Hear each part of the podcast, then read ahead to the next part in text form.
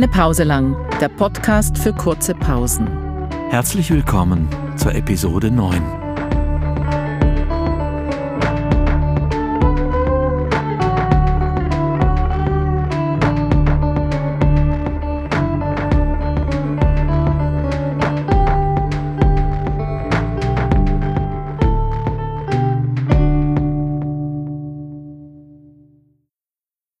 Rainer Maria Rilke, der Panther, im Jardin des Plantes, Paris. Sein Blick ist vom Vorübergehen der Stäbe so müd geworden, dass er nichts mehr hält. Ihm ist, als ob es tausend Stäbe gäbe und hinter tausend Stäben keine Welt. Der weiche Gang geschmeidig starker Schritte der sich im allerkleinsten Kreise dreht, ist wie ein Tanz von Kraft um eine Mitte, in der betäubt ein großer Wille steht. Nur manchmal schiebt der Vorhang der Pupille sich lautlos auf. Dann geht ein Bild hinein, geht durch der Glieder angespannte Stille und hört im Herzen auf zu sein.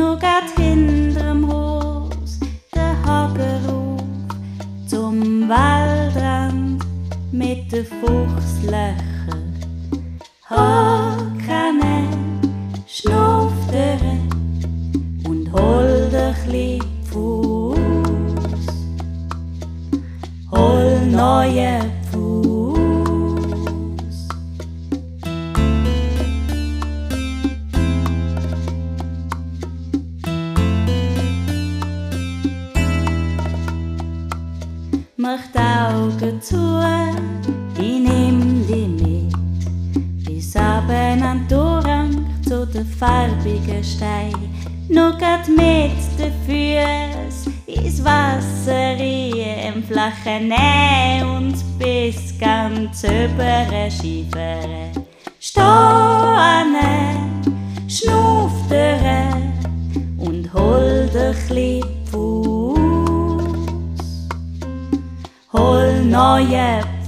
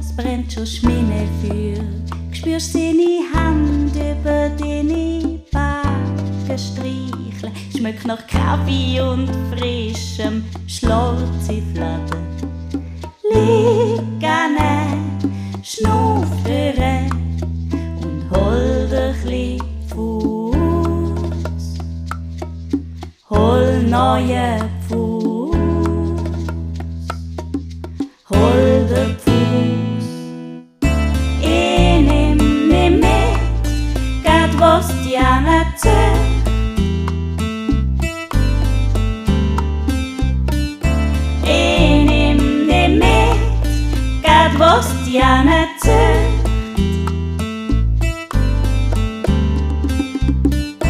Ich nehm dich mit, grad was Diana erzählt.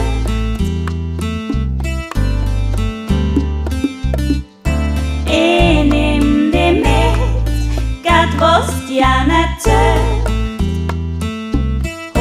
neue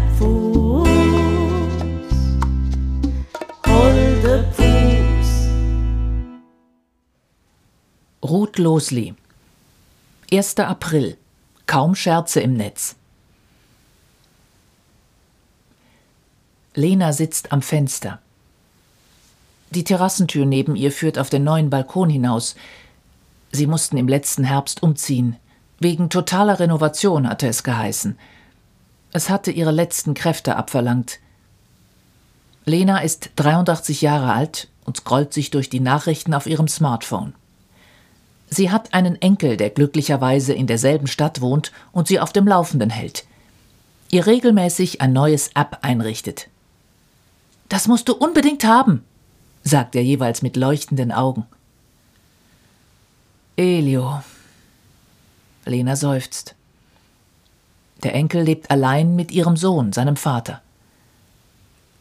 Die Mama von Elio ist verstorben, als er drei Jahre alt war. An Krebs. Eine Krankheit, deren Namen allen bekannt ist. Aber Corona? Draußen ist es noch dunkel. Lena ist wieder einmal viel zu früh erwacht, aufgestanden, in die Pantoffeln geschlüpft, in ihren Morgenmantel. Und jetzt ist 4.30 Uhr. Es dauert noch eine Weile, bis Ernest, ihr Mann, in der Küche einen ersten Kaffee anbrüht. Sie mit seinem Schweigen ansteckt. Jetzt kann sie noch alleine schweigen und ihren Gedanken nachhängen. Allein ist es natürlicher. Sie möchte ihren Mann so gern aus dem Schweigen holen. Noch vor wenigen Jahren war das nicht so. Sie hatten sich über alles angeregt unterhalten, was sie gerade beschäftigte. Aber nun Wann hat sein Schweigen angefangen und weshalb? Lena sitzt und scrollt. Dieses Verb ist neu. Scrollen. Sie liest die Schlagzeilen. 13-Jähriger stirbt in London an Corona. Hm, dann trifft es doch nicht nur die Alten wie mich. Italien verlängert Ausgangsverbote. Hm. Rekordzahl an Arbeitslosen in Österreich. Schrecklich. Spanien knackt Hunderttausender Marke. Hä? Knacken? Zahl der Toten in den USA steigt auf 4000. Eine gerade Zahl, hallo? Der Kreml hilft den Amerikanern. Aha. Skianlagen in Schweden machen zu. Na endlich. Chinesen bleiben bei Antikörper dran. Hm, interessant. Taiwan spendet 10 Millionen Masken an andere Staaten. Großzügig. China zählt erstmals Infizierte ohne Symptome. So? Wie geht das denn? Muss ich lesen. In Panama dürfen Frauen und Männer nicht mehr gleichzeitig vor die Tür. Kalifornien will 3500 Gefangene entlassen. Verheißt nichts Gutes, oder? UNO-Chef Guterres, größte Herausforderung seit dem Weltkrieg. Schwindlig. Sie fühlt sich sofort in ihre Kindheit zurückversetzt, als sie eines Morgens, wie heute, viel zu früh erwacht war. Sie mochte etwa zehn Jahre alt gewesen sein. Mit dicken, ungekämmten Zöpfen saß sie aufrecht im Bett, geweckt von einem Traum. Oder war es Wirklichkeit? Hatte es Bombenalarm gegeben? Die alte Lena spürt die Angst der kleinen Lena, verspürt den Hunger, den sie damals immer hatte.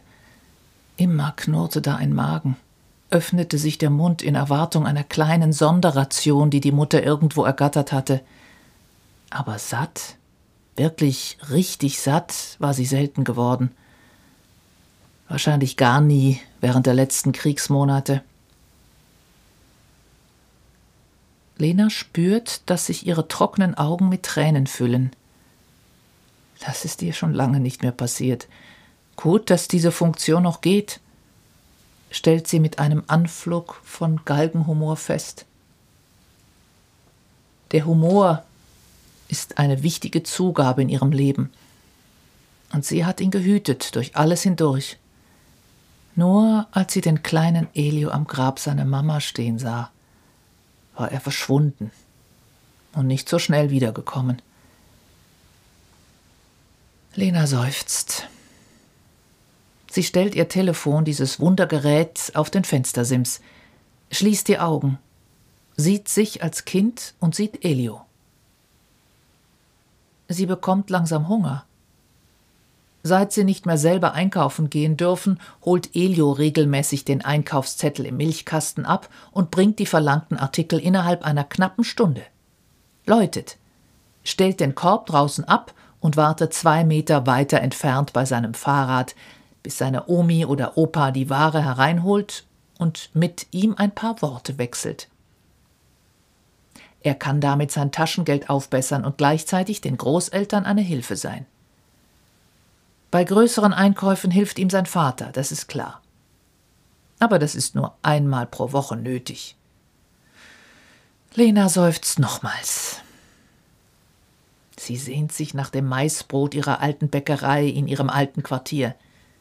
So eine knusprige Rinde gibt es nirgendwo sonst. Und die Farbe.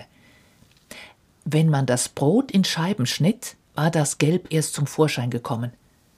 Jedes Mal eine Überraschung und ein Genuss, sobald man ein Stück davon in den Mund schob. Lena muss nochmals eingenickt sein. Sie hat von einem safrangelben Brotteig geträumt. Schon hört sie ihren Mann in der Küche hantieren. Ein weiterer stiller Tag beginnt. Doch kurz nach neun Uhr klingelt das Telefon. Es ist Jasmin. Ihre Stimme ist hell und aufgestellt, wie fast immer. Ich habe einen Zopf für euch gebacken, sagt sie. Oh, wart auf mich. Ich komme hinunter, sagt Lena überrascht. Glücklich schlüpft sie in die warmen Schuhe und eilt zum Lift, der sie ins Parterre hinunterträgt. Die zwei Freundinnen stehen sich gegenüber. Natürlich mit zwei Meter Abstand, aber was sind schon zwei Meter? Sie schauen sich an, berichten, wie es ihnen geht. Lena hat einen wollenen Schal um die Schultern gelegt und Jasmin trägt einen Hut mit einer roten Feder. Wenn das kein gutes Omen ist, denkt Lena und saugt den Duft des frischen Zopfes tief in sich hinein. Sie hörten in Episode 9 Der Panther von Rainer Maria Rilke, gelesen von Jan Rupf, Holder Pfuß von Margret Ecker und Kali Flores und 1. April Kaum Scherze im Netz von Ruth Losli, gelesen von Irena Schönen. Unser Jingle wurde komponiert und produziert von Nadja Zehler und Michelle Lehner. Redaktion Angelika Thoma, Daniela Hallauer, Jael Thoma, Klaus Hämmerle, Jan Rupf und Tino Marthaler. Eine Pause lang wird unterstützt vom Kulturhaus Kosmos in Zürich.